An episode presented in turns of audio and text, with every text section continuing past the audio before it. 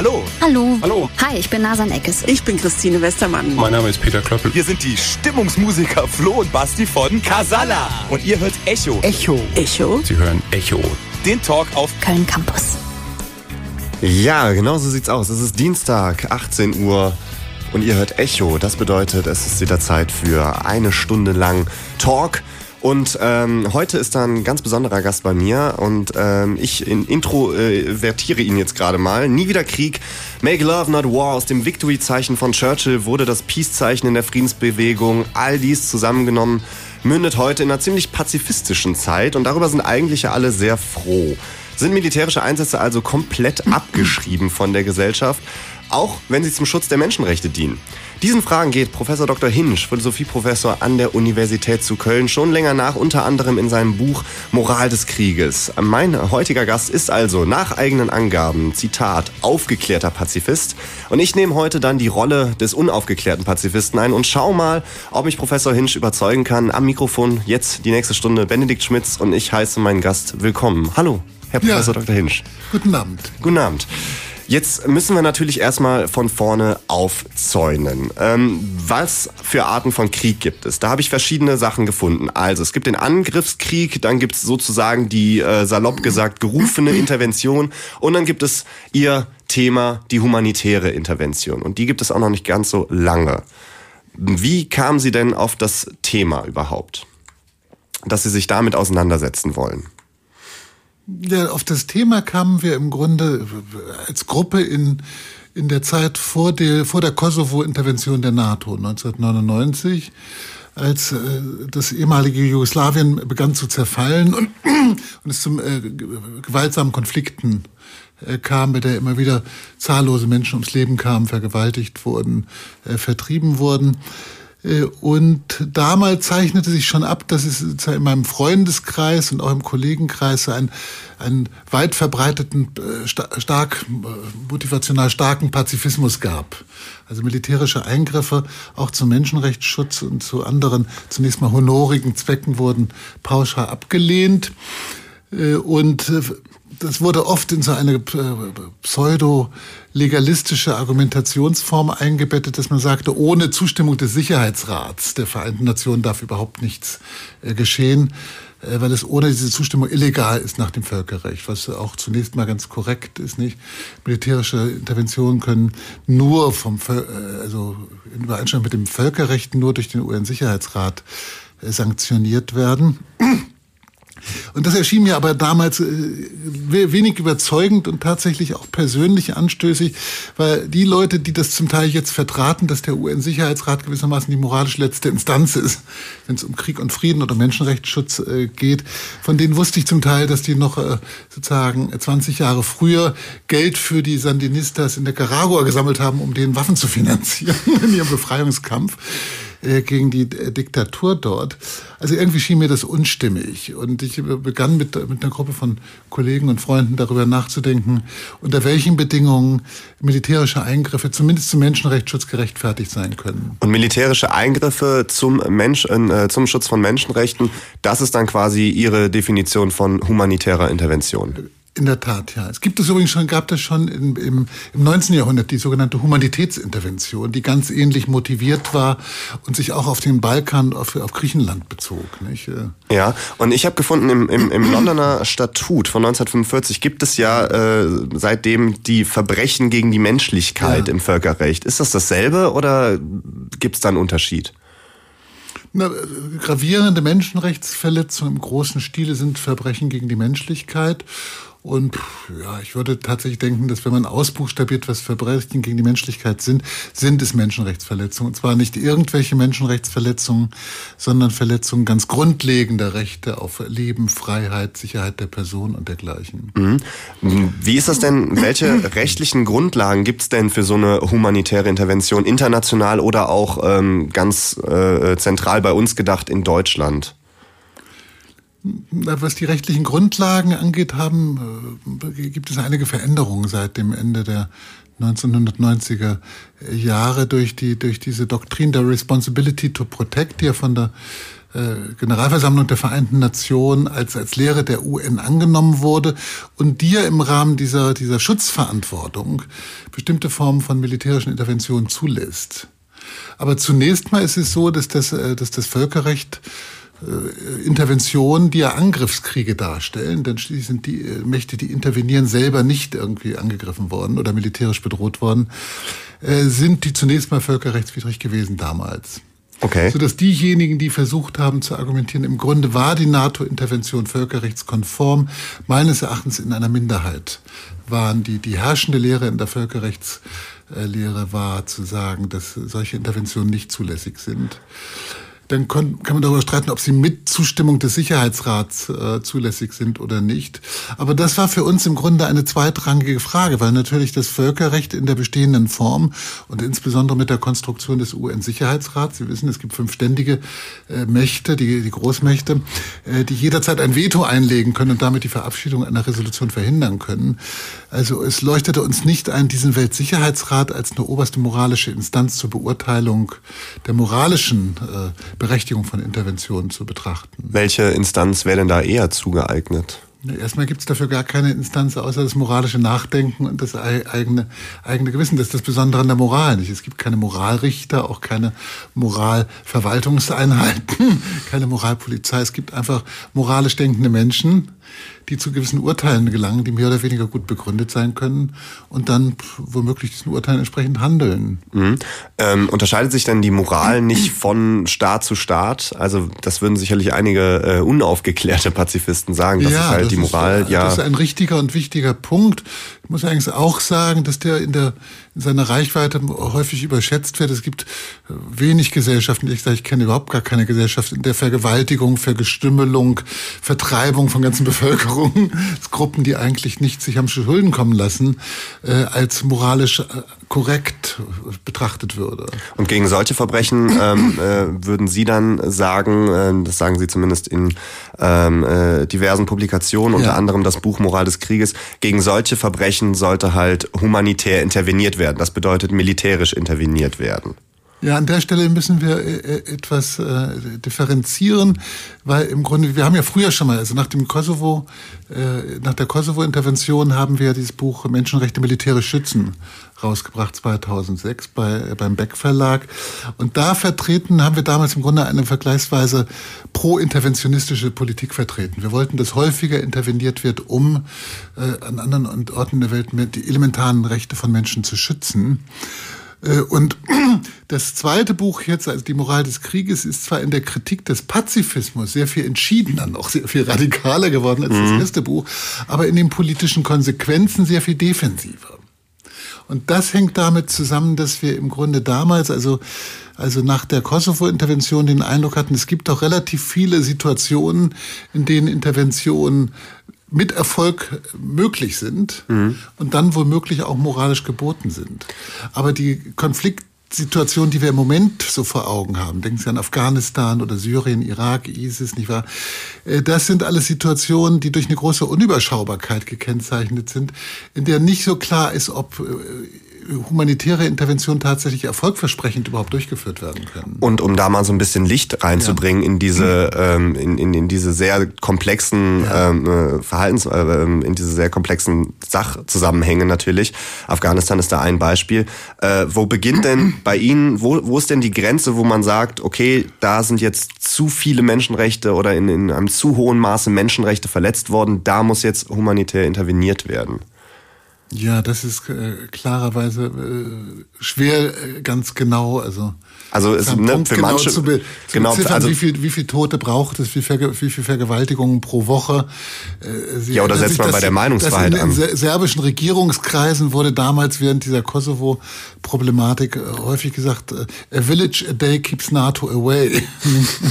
also wenn wir nur ein Dorf pro pro Tag platt machen, dann wird die NATO noch nicht intervenieren. Ja. Aber es scheint mir klar zu sein, dass bei Massenvertreibungen, Massenvergewaltigungen und massenhaften äh, Tötungen äh, Intervention geboten sind. Es war zum Beispiel in, in, Libyen, um ein aktuelles Beispiel zu nehmen, meines Erachtens nicht der Fall, noch nicht. Dort äh, begann ein Bürgerkrieg und es gab auch Tote, es gab natürlich auch Vertreibung, es gab Menschenrechtsverletzungen aller Art, aber in einem Umfang, bei dem ich sagen würde, die Bundesregierung hat jedenfalls moralisch nicht kritikwürdig gehandelt, als sie gesagt hat, da intervenieren wir nicht. Mhm. Was nebenbei langfristig gesehen auch politisch nicht verkehrt war, aber damals mir politisch jedenfalls problematischer vorkam, weil ich dachte, sozusagen als Bündnispartner in, so, in der NATO und in so einer Allianz der westlichen Staaten hätte man womöglich aus politischen Gründen doch mitmachen sollen.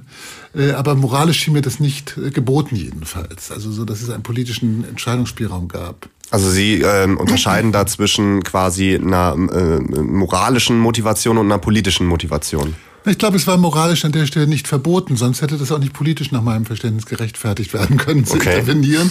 Aber es war auch keine Situation, in der man klar sagen würde, hier muss interveniert werden, es geschieht so großes Unrecht an so vielen äh, gewissermaßen unschuldigen Menschen äh, und wir können das militärisch verhindern, also müssen wir es tun. Okay, also diese Sie Situation lag in dem Fall meines Erachtens nicht vor. Habe ich auch so damals in Cicero äh, online so, mhm. so publiziert. Und so wie ich Sie verstanden habe, setzen Sie auch nicht jetzt bei, ich sag mal, kleineren, in Anführungszeichen, äh, Menschenrechtsverletzungen an, wo es dann um die Meinungs- und Versammlungsfreiheit oder Religionsfreiheit Nein, geht, sondern wirklich erst bei gewalttätigen Auseinandersetzungen in einem gewissen Maße, wo natürlich eine klare Grenze schwer zu finden ist. Ja, es geht, das ist ja so ein Problem mit dieser ganzen Menschenrechtsrhetorik, nicht? Dass es inzwischen so viele Menschenrechte gibt. Also, mhm. in, also in Brasilien wird es, in, also auch in Verfassungsrechtskreisen als Menschenrecht betrachtet, dass äh, Bürger, brasilianische Bürger nach Erreichung des Rentenalters kostenlos in der, im öffentlichen Verkehrswesen transportiert werden. Mhm. Das natürlich, dafür wird man nicht intervenieren, dass das vielleicht dort verweigert wird. Also das wäre das wär natürlich. Äh, wir geben uns einige Mühe, fundamentale Menschenrechte zu charakterisieren und zu benennen, welche das sind. Nämlich vor allem das Recht auf Leben, freie, elementare Freiheiten und die elementare Sicherheit der Personen. Und da gibt es ja einige Artikel ähm, von diesen 30, von der Menschenrechtskarte, ja. einige Artikel, die das ja ganz genau benennen. Ja. Jetzt hm, habe ich ein Zitat von Ihnen. Der radikale Gewaltverzicht ist ehrenwert, steht aber moralisch schwächer da, als man landläufig meint. Gerade in Deutschland, wo der Pazifismus als heimliche Staat Staatsideologie uns daran hindert, die in der Welt bestehenden Konflikte richtig einzuschätzen. Der Pazifismus hat in Deutschland also quasi Hochkonjunktur, salopp gesagt. Und das kritisieren Sie. Sie plädieren für einen aufgeklärten Pazifismus. Was bedeutet das? Ja, vielen Dank. Ich hatte das ja schon angedeutet, dass das, das frühere Buch, also Menschenrechte militärisch schützen, war im Grunde in der moralischen Argumentation gegen den Pazifismus sehr viel zurückhaltender. Äh, aber was das Intervenieren selber angeht, vergleichsweise optimistisch, dass man da äh, auf diese Weise etwas erreichen kann und erreichen muss. Das neue Buch ist äh, jetzt äh, sozusagen, was die Kritik am Pazifismus angeht, radikaler, aber mit Blick auf die, die Machbarkeit von Intervention, also die Erfolgschancen, die man ja auch immer abwägen muss und die Kosten und Opfer, die mit Intervention verbunden, sehr viel zurückhalten, also dass es im Grunde nicht mehr wirklich ein Plädoyer für Interventionen ist. Es ist aber ein ganz ausdrückliches Plädoyer dafür, dass das, was gegen Interventionen spricht, in Fällen, in denen massenhaft Menschenrechte verletzt werden, typischerweise nicht das Fehlen eines Interventionsgrundes, eines Interventionsgrundes ist, sondern Abwägung der Erfolgschancen und der Opfer und Kosten. Köln Campus. Ihr hört Echo, das ist das Talk-Magazin hier auf Köln Campus und das bedeutet, wir quatschen noch bis 19 Uhr mit Professor Dr. Wilfried Hinsch, der ist heute hier bei mir und sitzt mir gegenüber und ähm, wir haben äh, heute das Thema humanitäre Intervention und haben eben auch über Pazifismuskritik gesprochen und ähm, da muss man natürlich nochmal äh, einhaken, ähm, Hinsch, wie Inwieweit kritisieren Sie denn so Pazifismus? Sie kritisieren ja nicht Pazifismus im Gesamten, sage ich mal, als Konstrukt. Nein, völlig. Der Pazifismus hat ja eine, ein Ziel, das äh, ganz klar das richtige Ziel ist und das auch moralisch nicht nur völlig unproblematisch, sondern moralisch geboten, nämlich Frieden. Frieden zu schaffen, Frieden zwischen den Menschen, Gewalt äh, zwischen den Menschen äh, zu verhindern und die Ursachen von Gewalt zu beseitigen. Also so als eine, als eine Zielvorgabe äh, liegt der Pazifismus völlig richtig. Zum Problem wird er allerdings dann, wenn aus diesem Ziel des Friedens und dem Ziel der Gewaltlosigkeit ein gewissermaßen absolutes Verbot von Gewalt wird, so dass eben auch Gegengewalt, Gewalt zur Verteidigung des eigenen Lebens oder des Lebens anderer Menschen oder der körperlichen Unversehrtheit von Menschen absolut ausgeschlossen wird. Mhm. Das Besondere am Pazifismus ist in dieser Hinsicht nun, dass er von vielen als gewissermaßen der Inbegriff einer moralisch honorigen Einstellung äh, genommen wird, nicht? Weil wir natürlich idealerweise eine Welt ohne Gewalt, eine friedliche Welt wollen. Und diejenigen, die sich jetzt äh, sozusagen auf ein absolutes Gewaltverbot festlegen, scheinen dem doch besonders nahe zu kommen. Mhm. Aber das ist natürlich in Wirklichkeit nicht so, solange nicht alle Menschen sich diese Überzeugung selbst zu eigen machen. Und wie der, der äh, deutsche-amerikanische Theologe und äh, Philosoph äh, Niebuhr, Reinhard Niebuhr, gesagt hat, äh, in einer Welt, in der es Faschisten äh, gibt, nicht, und, äh, und äh, Terroristen, äh, läuft der radikale Pazifismus äh, auf eine eigentümliche Präferenz zugunsten der, äh, der gewaltbereiten äh, mhm. Parteien hinaus. Nun nun ist es ja, nun ist es ja so, dass Sie sich im Endeffekt ganz salopp gesagt auch äh, dafür einsetzen, ähm, mit Ihrer Forschung, mit Ihren Publikationen Menschenrechte Ultima Ratio, muss man ja sagen, militärisch zu schützen. Und ja. zwar auch nur äh, sehr gewaltsame Menschenrechtsverletzungen. Das haben ja. wir im ersten Teil ja schon geklärt. Als Professor war man ja jetzt nun, wenn ich da kurz bildlich werden darf, lange Leuchtturm der Gesellschaft. Das ist ja inzwischen leider nicht mehr so, muss man sagen. Und für die Politik auch ein deutlicher Signalgeber. Ähm, hat sich das geändert und äh, wenn, wenn nein, wurden Sie bei dieser Vertretung dieser, dieser etwas antipazifistischen äh, Position, wurden Sie da von Kollegen und Studierenden vielleicht auch mal komisch angeguckt von der Seite? Klar, klar. Ich, ich bringe das, glaube ich, in dem Buch, in, de, in dem Vorwort. Das, das fing an im Umfeld die, der, äh, nein, das war der, das war der, der Golfkrieg, äh, wissen Sie, zur Befreiung Kuwaits. Äh, und da habe ich ja schon ähnliche Positionen vertreten wie jetzt. Und eine ehemalige Freundin, der ich aber immer noch ganz nahe stand, äh, die später bei der französischen Presseagentur arbeitete, hat dann am Telefon mir praktisch vorgeworfen, als ich ihr meine Überzeugung so dargelegt habe und mich etwas über diesen Pazifismus, der sich in weißen Bettlaken, die überall rumhingen, äußerte, äh, geärgert habe, hat mir vorgeworfen, ich würde, ich sei ein hemmungsloser Karrierist, der alles täte, um den Mächtigen nach dem Munde zu reden. Das fand ich verblüffend, ehrlich gesagt. Äh, und äh, etwas abgeschwächt. Ich weiß, als wir das erste Buch oder als ich das erste Buch in Berlin vorgestellt habe, beim Institut für Menschenrechte, war so die gesamte Polit, äh, so Amnesty International, all diese Gruppierungen waren so äh, da mhm. im Publikum. Und dort wurde mir auch vorgeworfen, ich würde die Politik der Bush-Regierung machen. Okay. Und da habe ich etwas gesagt. Das ist schon ein harter Vorwurf. Ja, ja.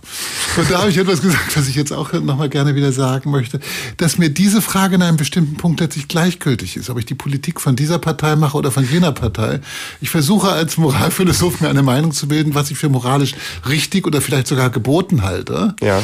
Und dann vertrete ich diese Auffassung. Und wenn mir jetzt jemand sagt, du irrst dich moralphilosophisch, das ist ein schlechtes Argument oder du schätzt die Dinge moralisch falsch ein, das sind ernstzunehmende ernstzunehmende Einwände, mit denen man sich auseinandersetzen muss. Mhm. Aber dass meine moralische Position jetzt irgendjemanden unterstützt, den, das äh, finde ich ist erstmal gar kein Einwand. Wobei man auch sagen muss, dass da äh, leider auch so ein bisschen ja der, der, der Ruf der äh, akademischen Elite, Sie sind ja Professor, ähm, ja ein bisschen äh, zurückgegangen ist in den letzten Jahrzehnten, kann man sagen. Also es ja, ist ja jetzt nicht mehr ganz gut ehrlich gesagt. Das, ja, okay, ne, das ist das ist dann natürlich auch besser dann für Sie, dass dass Sie sich nicht so oft wahrscheinlich rechtfertigen müssen für die Politik äh, Forschung zu betreiben oder diese Position zu vertreten. Aber ähm, äh, Finden Sie das denn generell nicht so erstrebenswert, dass dann halt die Politik weniger auf Professoren, sage ich mal, hört? Ist zumindest mein Eindruck, dass das vor 20, 30 Jahren noch äh, eine engere Verbindung war. Nein, das sehe ich, glaube ich, tatsächlich ein bisschen anders, auch wenn ich selber äh, Professor bin. Ich betrachte es unter dem Gesichtspunkt einer, einer egalitären demokratischen Gesellschaft für einen großen Gewinn. Dass es keine Gruppe von Bevölkerungsmitgliedern gibt, die per se schon mal äh, gewissermaßen das Vorrecht hat, die Wahrheit zu sagen. Ja. Vor allem, wenn es dann in die, in die Politik geht, die dann ja. die Wahrheit natürlich und übernehmen können. Ganz genau. Und ich finde nicht, dass, dass Professoren, nicht selber eingeschlossenen, da einen besonders privilegierten Zugang an allen Stellen hätten. Schon gar nicht, wenn sie sich sozusagen um öffentliche Aufmerksamkeit bemühen. Mhm. Da verhalten sich Kollegen, Kolleginnen häufig nicht anders, als auch Politiker das machen würden oder Vertretern, Vertreter von, von NGOs oder, oder Konzernen. Mhm. Äh, was ein Problem ist, ist meines Erachtens, dass in der öffentlichen Diskussion die Bedeutung von Sachverstand, Tat Tatsachenkenntnis, unparteiische Abwägung und solchen Dingen, also Dinge, die man eigentlich mit Wissenschaft und äh, Universität verbindet, dass das sehr zurückgegangen ist. Ja. Und deshalb haben wir uns ja auch äh, bemüht, obwohl ich im Grunde von Natur aus sehr theoretisch orientiert bin. Ich, dieses Kriegs- und Friedenthema ist eigentlich das einzige, wo ich so ein bisschen politischer äh, werde mit, mit Herzblut gewissermaßen, äh, haben wir uns trotzdem immer bemüht über das Ethikforum, das also eine öffentliche Einrichtung ist, äh, zu der wir, wo wir zu Diskussionen mit äh, Moralphilosophen aber auch Politikern und äh, anderen Leuten einladen über aktuelle Themen. Mit dem Ziel, die Diskussion über diese Themen wie etwa Migration Asylrecht und dergleichen, die Diskussion etwas zu versachlichen und den Tatsachen und der unparteiischen Einschätzung der Lage mhm. etwas mehr Gewicht zu geben. Ja, über das Ethikforum äh, werden wir nachher noch sprechen. Das habe ich noch ein paar Zeilen äh, drunter hier stehen. Aber äh, um nochmal zum Thema humanitäre Intervention zurückzukommen. Da geht es ja darum, Menschenrechte militärisch zu schützen. Und dafür ist ja eine Bedingung, die haben Sie eben genannt, dass in dem jeweiligen Staat, wo man dann interveniert, äh, Menschenrechte massiv gewalttätig unter unterdrückt und äh, missachtet werden. Gibt es sonst noch Bedingungen, für die ähm, so eine humanitäre Intervention gilt? Oder ist es nur diese eine Haupt? Nein, das ist die, das ist die, was also in der klassischen Literatur seit dem Mittelalter die Frage der Causa Justa, also des gerechten Grundes für einen Krieg äh, genannt wird. Das ist aber nur ein Aspekt. Äh, der äh, letztlich im Entscheidungsprozess am Ende viel wichtigere Aspekt betrifft die Frage der Verhältnismäßigkeit äh, und der, der Erfolgsaussichten. In vielen Fällen ist eine Intervention alles in allem auch moralisch nicht gerechtfertigt, obwohl Menschenrechte im großen Stil verletzt werden in einem Land oder in einer Region, weil die Erfolgsaussichten zu gering sind oder weil die Risiken für äh, Leib und Leben von Menschen, die mit einer Intervention verbunden wären, zu, äh, zu groß sind einfach. Hm, also dass man es quasi nur noch schlimmer macht, indem Nein, man halt also da. Niemand wird einen Atomkrieg riskieren ja, mit, ja. mit Russland oder irgendeinem anderen, mhm. einem anderen Staat, um irgendwo tatsächlich vorkommende Menschenrechtsverletzungen zu verhindern. Ja. Nicht, weil diese Menschenrechtsverletzungen nicht an sich ein Grund wären, etwas zu tun, sondern weil angesichts der Möglichkeit eines Atomkriegs die, die Risiken und die Opfer einfach äh, zu groß erscheinen. Okay, also das wäre dann quasi so eine Frage der moralischen Vernunft. Vernunft. Ja, und ein besonderer Fall, das möchte ich gern sagen, weil das tatsächlich unsere Sichtweise intern sehr, also in, in dieser Gruppe von Leuten, mit denen wir, mit ich über so etwas rede, äh, verändert hat, ist, dass ich, äh, dass wir im Grunde in dem ersten Buch von so einer ganz Clausewitzschen klassischen Konstellation ausgegangen sind. Es gibt im Grunde zwei, zwei Parteien. Es gibt die intervenierende Macht, die für das Gute kämpft, nehmen wir jetzt einmal hypothetisch an, nämlich für den Schutz der Menschenrechte. Und dann gibt es die übeltuende Macht, mhm. den, den, den zynischen Staat oder die äh, zynische Gruppe von Warlords, die die Menschenrechte verletzen. Und es kommt darauf an, durch die Intervention diese, diese Macht äh, sozusagen unschädlich zu machen. Mhm. Das ist natürlich ein sehr also guter... Wär, ja. Also es wird sozusagen wie bei Clausewitz, das ist sehr bildlich ausgedrückt, es gibt zwei Ringende und der eine Ringende will den anderen Ringenden äh, sozusagen umwerfen. Ja, wobei es natürlich je nach je nach äh, äh, Fall äh, muss man da natürlich ein bisschen differenzieren. Wie kann man denn das Lass ist ja ich das kurz ausführen, Entschuldigung. Ja klar. Nämlich wenn Sie jetzt aber an Afghanistan denken oder auch an, an, an Syrien, Irak, nicht? dann stellen ja. Sie sofort fest, da gibt's nicht äh, sozusagen den den Übeltäter. Es gibt unzählige gewaltbereite Gruppierungen, mhm. die was die Menschenrechtslage angeht, alle ziemlich ziemlich ähnlich agieren. Und dann weiß man nicht gegen wen äh, jetzt Und gerade. wer ist jetzt eigentlich der Gegner? Gegner, die man niederringen muss, um die Menschenrechte zu schützen. Und in diesen Situationen braucht man eine sehr viel langfristigere politische Strategie, die auch militärische Elemente einschließen wird, in der Regel, nehme ich an, äh, die aber jedenfalls nicht den Charakter einer humanitären Intervention hat, so wie ein Polizist, der eingreift, um eine Vergewaltigung im Park zu verhindern. Mhm. Ja. Weil wir einfach nicht mehr diese Situation haben. Da gibt es den klar identifizierbaren Gegner. Und wenn wir den unschädlich gemacht haben, innerhalb absehbarer Zeit, dann ist die Sache erstmal erledigt gewissermaßen. Mhm.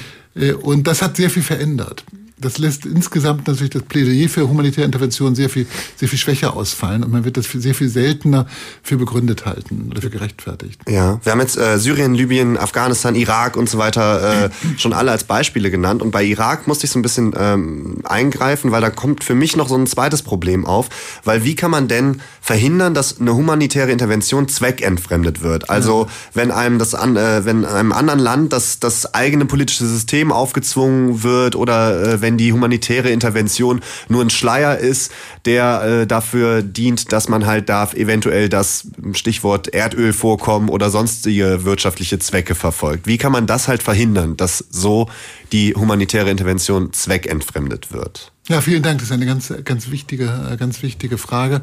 Und die äh, Antwort ist im Grunde auch ganz, ganz grad heraus. Moralphilosophisch kann man daran gar nichts ändern. Aber es ist eine Bedingung, das schreiben wir auch in, in dem Buch und auch schon im ersten Buch, eine Bedingung für moralisch legitime oder legitimierte Intervention, dass sie in rechtmäßiger Weise durchgeführt werden. Und das heißt tatsächlich nur zur Erreichung des legitimen Interventionszweckes des Menschenrechtsschutzes. Und dies muss geschehen, ohne dass selber Menschenrechtsverletzungen im großen Stil vorkommen. Also etwa durch die Einrichtung von Foltergefängnissen mhm. äh, und, und der, äh, dergleichen, wie wir das alles äh, erlebt haben. Also die rechtmäßige Durchführung einer Intervention ist eine der notwendigen Bedingungen dafür, dass eine Intervention insgesamt überhaupt eine moralisch akzeptabel erscheint. Ja. Wie man jetzt verhindert, dass im wirklichen Leben eine intervenierende Macht vom geraden Weg der Moral gewissermaßen abkommt ja. und selber Menschenrechtsverletzungen oder andere Dinge, äh, die, äh, die sozusagen hohen Grade äh, zu verurteilen sind, begeht. Das ist eine rein politisch-pragmatische Frage. Ja, da gibt es ja keine Kontrollinstanz. Da gibt es, klar, man kann natürlich, wenn es eine, wenn eine Koalition von Staaten interveniert, wird es schwieriger sein, weil die sich gegenseitig äh, kontrollieren können. Mhm. Äh, oder es wird, es wird schwieriger sein, also Unrecht zu begehen im Rahmen einer Intervention, ja. als wenn nur eine Macht interveniert, die letztlich dann doch nach eigenem Gutdünken agieren kann. Ja. Aber eine, eine echte Garantie gibt es natürlich nicht. Und bei, da intervenieren typischerweise Großmächte. nicht? Gibt es da auch wenig, was man denen als, als Fessel auferlegen könnte. Mhm. Das bedeutet für die moralphilosophische Betrachtung aber letztlich nur, dass wenn die Wahrscheinlichkeit, dass es zu solcher einer unrechtmäßigen Intervention oder zu einem Missbrauch des Interventionszweckes kommt, es eben nicht moralisch gerechtfertigt ist. Mhm. Mm, jetzt gehen wir mal davon aus, dass man, ähm, also wir spielen mal ein Gedankenspiel, es wird humanitär interveniert und das auch aus moralisch rechtmäßigen Gründen ja. und auch auf eine moralisch rechtmäßige Weise. Das bedeutet, es wird, werden jetzt keine Menschenrechte von dem intervenierenden Land verletzt. Inwieweit kann denn eine friedliche Gesellschaft auf dem Fundament von Krieg entstehen? Also äh, das, das Land wird ja dann quasi in Anführungsstrichen befreit von diesen Menschenrechtsverletzungen, von diesen Warlords, wenn es die, wenn's, wenn's die dann da gibt. Ähm, wie kann daraus denn eine friedvolle Gesellschaft entstehen, wenn das Fundament quasi Krieg oder ein militärischer Einsatz zumindest war? Ja, vielen Dank. Auch das ist eine ganz naheliegende und ganz wichtige Frage, auf die ich jetzt zwei Antworten geben möchte oder von zwei Seiten möchte ich mir äh, ist immer gut. Zeit dieser Frage äh, Der erste Punkt ist der, dass es äh, äh, ja, sozusagen gewissermaßen der didaktische Teil der Antwort. Ich finde es schwer begreiflich, dass niemand von uns wirklich glaubt, dass man in, in unserer heimischen Gesellschaft, also nehmen wir Deutschland, oder nehmen wir mal wegen Köln, oder wenn Sie wollen auch Köln-Nippes, oder, oder Köln-Sülz. Nehm, nehmen wir Köln-Sülz, das ist immer, immer gut genommen, ja. Dass man in Köln-Sülz eine friedliche, äh, menschenwürdige Ordnung haben könnte, ohne dass es etwas wie eine Polizei gibt eine Polizei, die letztlich gewaltsam eingreift, wenn der Nachbar versucht, seine Frau zu vergewaltigen. Mhm. Oder wenn Leute in die Bank eindringen, um sie auszuroben. Oder wenn es zu einer Geiselnahme kommt. Nicht? Also wir gehen selbstverständlich davon aus, dass eine friedliche und gedeihliche Ordnung eine Polizeimacht braucht. Mhm. So. Äh, und wieso man jetzt denken kann, dass das international nicht in der einen oder anderen Form ganz genauso gilt, das ist mir tatsächlich nicht einsichtig. Okay. Also insofern scheint es mir, scheint Ihre Frage in dem Punkt gewissermaßen verfehlt zu sein. Ich glaube, jede friedliche Ordnung beruht am untersten Punkt mhm. auf der Bereitschaft zur gewaltsamen Sicherung dieser Ordnung. Okay. So, das ist der erste Punkt. Der nächste Punkt, und da würde ich sozusagen, nehme ich glaube ich das, was Sie im Sinn haben, stärker auf. Der nächste Punkt ist der, dass dies aber nicht bedeutet, dass ich glaube, dass man durch eine militärische Intervention friedliche Verhältnisse wirklich schaffen kann. Nicht, man kann auch keine Demokratie durch eine militärische Intervention mhm. äh, einführen. Vielleicht nicht einmal, das ist, ist ein bisschen anders zu beurteilen. Es gab es ja in, in Haiti, wenn ich mich richtig erinnere. Also ob man eine Demokratie, die kurzfristig sozusagen gestürzt wurde oder in Frage gestellt wurde, ob man die wiederherstellen kann durch einen militärischen äh, Eingriff. Aber klar scheint mir zu sein, dass um demokratische, friedliche, vernünftige Verhältnisse zu haben, es viel mehr braucht als einen militärischen Eingriff von außen. Das muss eine Gesellschaft aus sich heraus irgendwie ja. äh, hinkriegen. Insofern darf man die, die Aufgaben einer, einer Intervention nicht zu weit gesteckt sehen. Aber Ja. es kann natürlich trotzdem so sein, dass eine notwendige Voraussetzung, damit so ein Prozess des friedlichen Wiederaufbaus beginnt, eine Intervention erst einmal nötig ist. Nicht? Übrigens nach dem Zweiten Weltkrieg, das war ganz ähnlich. Es musste ist natürlich ein, ein berühmtes Beispiel, dass nach dem Zweiten Weltkrieg da viele friedliche äh, Gesellschaften auf dem Fundament des Krieges äh, quasi entstanden sind. Aber heute ist und 2018... oktroyierter Verfassungen letztlich. Nicht? Im Endeffekt schon, ja. Aber es wäre ja trotzdem wichtig, ne, es war jetzt trotzdem wichtig, das mal zu klären, dass es 2018 anscheinend ja auch so gilt. Nein, Zumindest ja, Ihrer Ansicht nach. Aber es gilt natürlich nicht, also es gibt ja viele Kollegen und Kolleginnen, also jedenfalls in dem pro-interventionistischen Bereich, äh, die auch Demokratisierung für etwas halten, was Mhm. man notfalls mit Waffengewalt äh, anstreben kann. Das würde ich aber vollkommen ablehnen. Ja, ich würde aber auch das äh, ganze Thema humanitäre Intervention von dem Thema Demokratisierung äh, ein bisschen Ja. getrennt betrachten, um Genau. ehrlich zu sein, dass wir da nichts vermischen. Campus. Ihr hört Echo auf äh, Köln Campus, falls ihr euch fragt, wo ihr gerade gelandet seid. Und äh, bei mir zu Gast ist Professor Dr. Wilfried Hinsch und wir haben das Thema, das sehr komplexe Thema humanitäre Intervention. Da haben wir uns jetzt schon eine halbe Stunde lang sehr gut äh, angenähert und eine sehr gute Einführung ähm, gehabt. Und da komme ich einfach direkt zur nächsten Frage.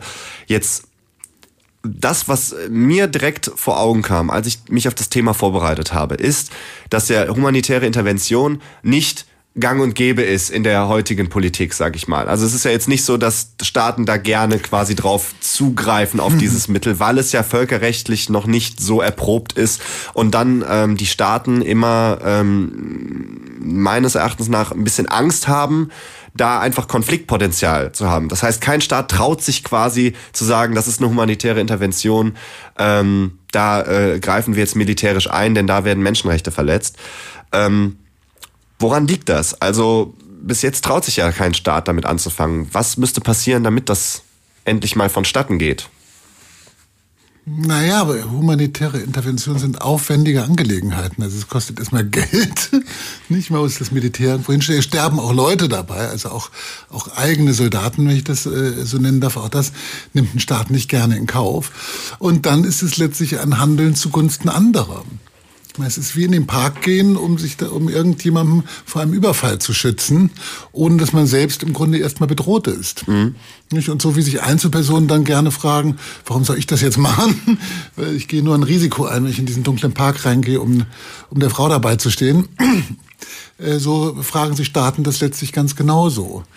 Äh, Und deshalb ist es wahrscheinlich eine Sache des politischen Common Senses zu sagen, dass Staaten typischerweise nur intervenieren, wenn zugleich auch nationalstaatliche Interessen mit auf dem Spiel stehen oder dadurch verwirklicht werden können.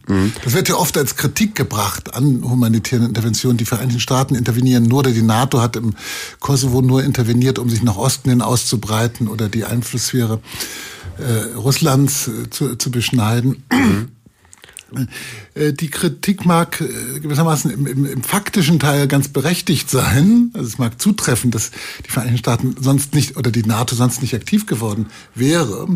Äh, Aber die Frage der, der moralischen Berechtigung ist damit nicht beantwortet. Nicht?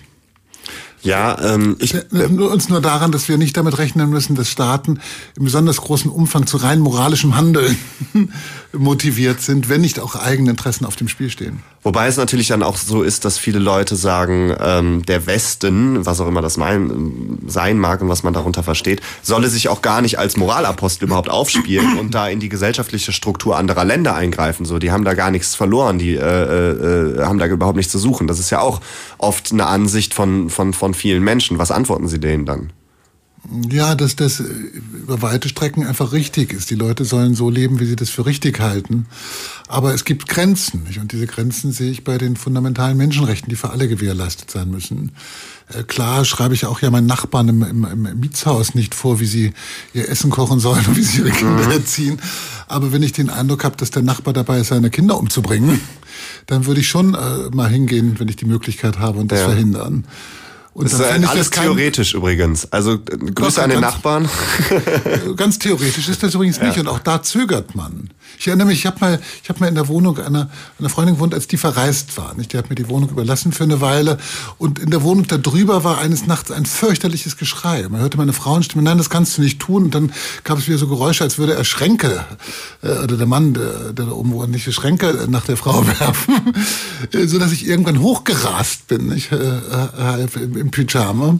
Aber trotzdem zögert man, man greift nicht ohne weiteres ein. Äh, Und dann, klar, dann war das irgendwie schnell sozusagen wieder erledigt, auch die ganze Angelegenheit. Aber ich denke, pauschal zu sagen, sowas ist illegitim, weil jeder darf sein Leben so leben, wie er das will, das ist meines Erachtens nicht stimmig. Und glaubt auch kaum jemand. Okay. Also äh, war, als ich mit äh, Menschen darüber gesprochen habe, halt auf jeden Fall ein Einwand. Und es ist ja auch schon so, dass viele Staaten, gehen wir mal von so einer von so einer theoretischen Situation aus, äh, Deutschland interveniert jetzt im Nahen Osten in einem Staat, weil da werden Menschenrechte ähm, sehr in einem sehr extremen Maße verletzt und interveniert eventuell sogar auch erfolgreich, sage ich jetzt mal, wie was auch immer man darunter verstehen mag. Ähm, dann setzt sich Deutschland, wenn es sich hinstellt und sagt, äh, das war eine humanitäre Intervention, ja doch Kritik von anderen Staaten aus, die das anders sehen. Die dann, wo, wo das dann eventuell auch die Beziehung zu diesen Staaten verschlechtern könnte. Ist das nicht so? Ja, es gibt ähm, Also wenn Am Amerika dann sagt, das hättet ihr nicht machen sollen, da, da lief eigentlich alles ganz okay, ähm, dann hat man halt ein, ein global, global politisches Problem. Klar, aber das ist äh, sozusagen, das ist im Grunde politisches und äh, menschliches Alltagsgeschäft. Natürlich bei allen Dingen, wo, bei denen viel auf dem Spiel steht, äh, wird es äh, solche und solche Einschätzungen geben. Und man wird sagen, nein, es war noch nicht nötig oder es war doch nötig. Oder die, der entscheidende Punkt aus moralphilosophischer Sicht ist, dass es meines Erachtens selten Fälle gibt, wo die Leute sagen, diese gravierende Menschenrechtsverletzungen waren gar kein moralisches Übel gar, gar kein Problem, dass da Menschen verstümmelt wurden, vergewaltigt oder getötet und vertrieben. Äh, Das vertritt kaum jemand. Und äh, wenn es überhaupt einen Sinn hat, Rechte zu haben, nicht, das ist ein wichtiger Punkt auch in unserer Argumentation in dem Buch. Wenn es überhaupt einen Sinn hat, Rechte zu haben, dann doch den, dass wir auch einen Anspruch darauf haben, dass andere uns darin beschützen, diese Rechte zu haben. Nicht, was ist mein Recht dann wert auf mein Eigentum oder meine Unversehrtheit oder irgendetwas, wenn es niemanden gibt, der sich für dieses Recht auch einsetzt, wenn es äh, äh, in Gefahr ist oder wenn es bedroht wird. Ja. Jetzt sprechen wir die ganze Zeit über mil militärische Intervention und haben eigentlich noch nicht äh, ausreichend konkretisiert, was, was damit gemeint ist, weil ähm, schon der äh, Erste Weltkrieg, um jetzt mal historisch zu argumentieren, unterschied sich massiv von den Kriegen davor. Das war ja schon ein Vernichtungskrieg, der Zweite Weltkrieg ja sowieso.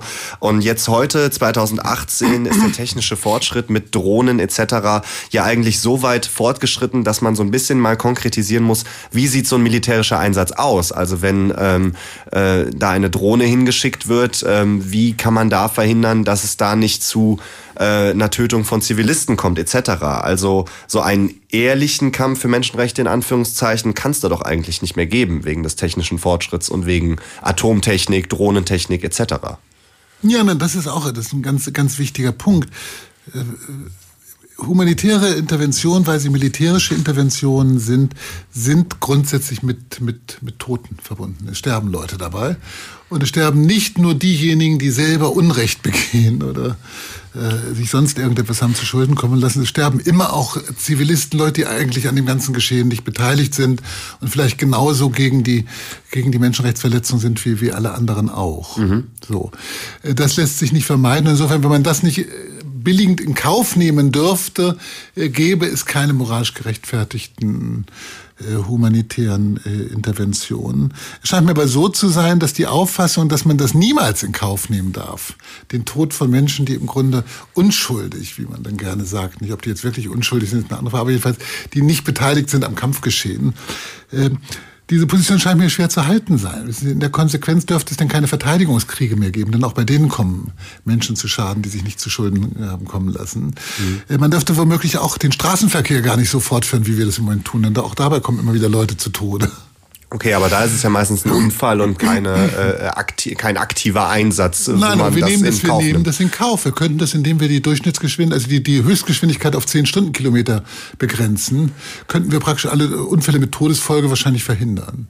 Ich habe gestern gerade oder war in Berlin, äh, also zum jetzigen Zeitpunkt sind elf Fahrradfahrer im Straßenverkehr in Berlin ums Leben gekommen. Wenn Autos nicht schneller als zehn Stundenkilometer fahren dürften, wäre das wahrscheinlich nicht geschehen. Man hätte ja, zehn Menschenleben retten können. Das ist natürlich ein, schwierig in die Realität quasi. Ja, aber die so, Verkehrspolitik, so, so, die Autogeschwindigkeiten über zehn Stundenkilometer zulässt, ist eine Verkehrspolitik, die billigend in Kauf nimmt, dass Menschen zu Tode kommen. Mhm. Und, da, Und das ist strukturell meines Erachtens genauso wie, wie auch in einem Krieg. Nur, dass das Risiko natürlich viel höher ist. Ich finde übrigens nicht, dass es notwendigerweise durch die moderne Technik äh, schwieriger geworden ist. Mhm. In mancher Hinsicht sind die Waffen ja auch präziser geworden. Das wird oft übertrieben von den Waffenherstellern und den Militärs, wie präzise die Waffen sind. Sie gehen eben doch oft genug äh, daneben. Mhm. Äh, aber sie sind klarerweise präziser, als viele Waffen früher waren. man denke etwa an die Seeblockaden, die ja sozusagen ganze Bevölkerungsteile sozusagen in Mitleidenschaft gezogen haben, die verhungert sind oder keine Medikamente mehr bekommen haben und deshalb in den Krankenhäusern gestorben sind. Das wird oft unterschätzt, auch, auch in dieser Auseinandersetzung damals über die, den Krieg gegen den Irak Saddam Husseins wurde niemals richtig in Betracht gezogen, dass jedes Jahr vor der Intervention, nicht, oder vor dem Krieg gegen den Irak, über weit über 100.000 Alte und Kinder in den Krankenhäusern gestorben sind aufgrund der ökonomischen Sanktionen. Mhm. Gut, das ist noch mal, das ist dann nochmal ein, ein anderes Thema, würde ich sagen. Aber wir haben für mich jetzt auf jeden Fall äh, sehr verständlich äh, Ihre Ansicht. Auf jeden Fall äh, habe ich das verstanden als unaufgeklärter Pazifist, ähm, äh, was Sie meinen, wenn unter unter moralischer Vertretbarkeit und äh, äh, auch ähm, Opfer mit in, auf beiden Seiten in Kauf nehmen für das größere Wohl quasi und zwar den Schutz der Menschenrechte. So habe ich es richtig verstanden, oder? Im Kern, ja. im Kern. Kern. Campus. Ihr habt die 100,0 eingeschaltet und an einem äh, Dienstagabend bedeutet das manchmal Echo. Das äh, ist äh, die äh, Talksendung von Köln Campus. Heute mit einem sehr schweren politischen Thema, ähm, wo ich mich sehr reinlesen musste.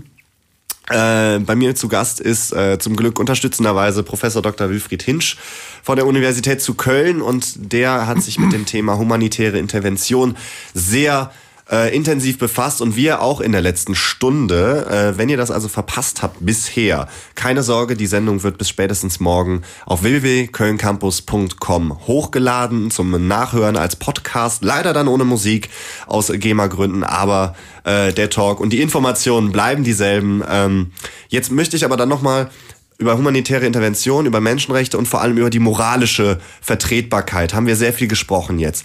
Jetzt habe ich mich aber gefragt, das stehende Heer in Deutschland und auch in vielen Staaten Europas ist jetzt nicht das Beste, sage ich mal. Also es ist jetzt nicht das, das militärisch stärkste äh, äh, äh, der Welt. Ähm, es gibt ja auch noch kaum eine, äh, es gibt ja auch kaum noch eine Wehrpflicht auf der Welt. Israel und Schweiz sind da ja quasi die großen Ausnahmen. Ich hoffe, ich habe da jetzt niemanden vergessen.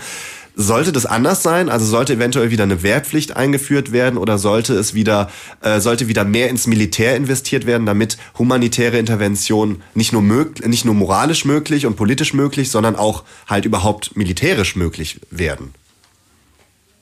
Ja, das ist eine schwierige Frage, zu der ich glaube ich gar nicht äh, viel Kluges äh, sagen kann tatsächlich. Äh, aber was doch im Moment ganz deutlich erkennbar wird und zunächst mal gar nichts mit humanitären Interventionen zu tun hat, ist, dass Europa stärkere eigene militärische Kapazitäten braucht. Ich meine, Europa und Deutschland ganz vorneweg nicht hat einfach als, als, als Schwarzfahrer davon profitiert, dass, dass die Amerikaner sozusagen einen, einen Schutzschirm, einen nuklearen, aber auch konventionellen Schutzschirm aufgespannt haben, um den, um den äh, Kommunismus und den Ostblock ein, einzudämmen. Und diese Zeit ist aber jetzt äh, ganz nachdrücklich gut erkennbar zu Ende. Ja. Das ist richtig. Man kann froh sein, wenn äh, Herrn Trump nicht noch irgendwelche Verrücktheiten militärischer Art einfallen und der unter, unter Dänemark äh, mit Atomwaffen bedroht, weil die irgendwie bei irgendeinem Treffen sich falsch verhalten haben aus seiner mhm. Sicht. Also, und angesichts der tatsächlichen Bedrohung, aber auch durch Russland, das darf man doch nicht übersehen, ist ja doch erstaunlich, wie viel Putin-Freunde es in Deutschland so gibt. Ich meine, nicht nur unseren ehemaligen Bundeskanzler, wie viel Verständnis für, für Russland. Aber es ist klar eine expansive Macht mit hochaggressivem Potenzial. Das sehen wir in der Ukraine, aber auch an vielen anderen Orten, nicht Tschetschenien und, und, und, und auch im, auch im Nahen Osten. Äh, klar ist, dass es da eine, eine wirksame militärische Verteidigung der, der, der doch so weit noch freien Welt äh, hier in Europa braucht.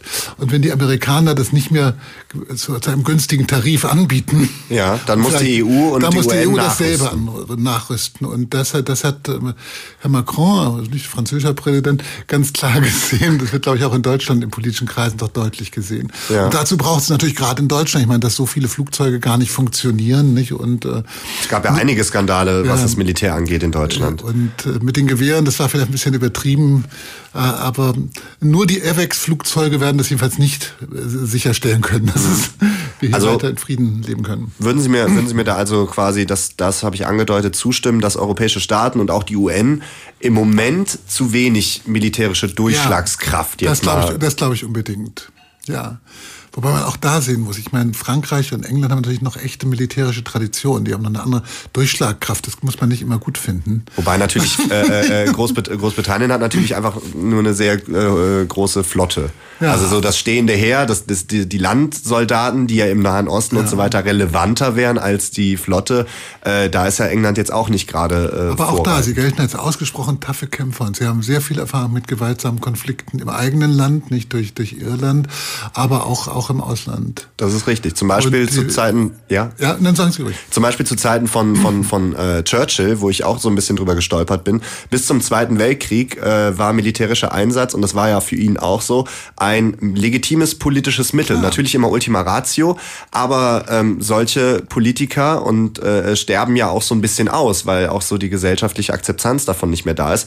Warum ist denn militärischer Einsatz kein legitimes politisches Mittel mehr? So von der, äh, also warum gibt es so jemanden wie Winston Churchill eigentlich nicht mehr in der heutigen europäisch-politischen Landschaft? Oder irre ich mich da? Ja, weil die Erfahrung äh, de- des letzten Jahrhunderts zeigt, das darf man auch, wenn man äh, tendenziell die Legitimität von humanitären Interventionen verteidigt, wie ich das tue, darf man nicht übersehen, dass äh, die eine der Hauptursachen für Menschenrechtsverletzungen im allergrößten Stil waren militärische Unternehmungen und Kriege. Nicht der Erste Weltkrieg und der Zweite Weltkrieg. Das wird so schnell nicht übertroffen, nicht durch Warlords in Afrika oder Afghanistan ja. und auch nicht durch, durch äh, Saddam Hussein. Äh, Das muss man klar sehen. Und insofern war die, die, die Ächtung des Angriffskrieges, die mit dem Brion-Kellogg-Pakt anfing nach dem Ersten Weltkrieg und sich erfolgte, ein ganz, ganz wichtiger Schritt, völkerrechtlich und auch für die Moral äh, der, Menschen. Das, das darf man wirklich nicht übersehen. Insofern glaube ich auch, dass es ein pauschales Interventionsverbot natürlich geben muss und dass humanitäre Interventionen nur unter sehr eingeschränkten und sehr genau definierten Bedingungen zulässig sein können. Und äh, da, das habe ich bereits gesagt, glaube ich, dass diese Bedingungen zunehmend nicht mehr erfüllt sind. Nicht, weil es keinen Grund gäbe, der in diesen Menschenrechten äh, liegt, sondern einfach, weil die politische Situation häufig so ist, dass Interventionen keine erfolgversprechenden Unternehmungen sind. Das finde ich war ein sehr schöner Schlusssatz, der das Thema nochmal sehr schön abrundet. Ähm, wir sind aber noch nicht ganz am Ende der Sendung. Ich bin zwar am Ende meines Fragenkatalogs, aber zum Ende der Sendung ähm, ist es äh, Tradition bei uns und damit überraschen wir Sie jetzt so ein bisschen, Professor Hinsch, dass wir ein Spiel spielen. Und äh, das ist jetzt nicht äh, Monopoly oder Mensch ärger dich nicht. Ähm, Das würde es natürlich auch ein bisschen auflockern, ähm, sondern ein ähm, anderes Spiel, was meine Kollegin äh, Janina Schreiber vorge, ähm, vorbereitet hat. Und äh, mit dem Versprecher äh, verabschiede ich mich dann auch schon mal vom äh, Mikrofon, bin aber gleich dann wieder da. Erstmal viel Spaß.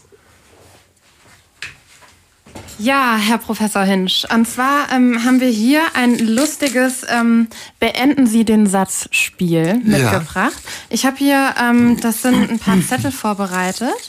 Ähm, die habe ich hier in eine Box, wie man schon hört. Sie dürfen sich jetzt wild bedienen, den Satz vorlesen. Und natürlich geht es auch um unser Thema Menschenrechte. Ja. Und den Satz beenden, was Ihnen dazu einfällt. Also ich ziehe einen, Richtig, einen genau, Zettel genau. und dann lese ich den Satz vor und beende Richtig, ihn. genau. Und dafür habe ich zweieinhalb Stunden Zeit zum Überlegen. Na gut, probieren wir es mal schneller. Also, das Erste, woran ich beim Begriff Menschenrechte denke, ist, dass sie höchste Werte darstellen, die unbedingt geschützt werden müssen. Okay, weiter geht's. Ach, es geht weiter. Ich verstehe Okay, nächster. Menschenrechte spielen heute eine grundlegende Rolle, weil Ja, weil sie Werte verkörpern, die tatsächlich weltweite Anerkennung finden und weil überall auf der Welt sich Menschen unangesehen ihrer Religion, Hautfarbe, ethnischen Zugehörigkeit und dergleichen auf sie berufen können, ohne damit irgendetwas in Anspruch zu nehmen, was mit ihnen selbst gar nichts zu tun hätte. Mhm, okay, war auch ein sehr grundlegendes Thema. Und eins allerle ein allerletzter Satz noch. Okay, einmal schaffe ich es noch. Ein zu ergänzendes Menschenrecht wäre. Nein, das ist, schwierig. Ich habe hab tatsächlich mal einen Artikel geschrieben, warum ich denke, dass die Menschenrechtskataloge gekürzt werden müssen. Aha. Deshalb bin ich für Ergänzungen nicht zu haben. Nicht so sehr. Das, ähm, das äh, Nein, ich glaube tatsächlich, dass die, die grundlegenden Menschenrechte, die mich sozusagen interessieren, also nicht Recht auf bezahlten Urlaub, nicht? Das für Selbstständige, glaube ich, auch in Deutschland nicht äh, so weit das erfüllt ist. Also äh, die grundlegenden Menschenrechte sind, glaube ich, schon sozusagen so vollständig, wie man sich das wünschen kann.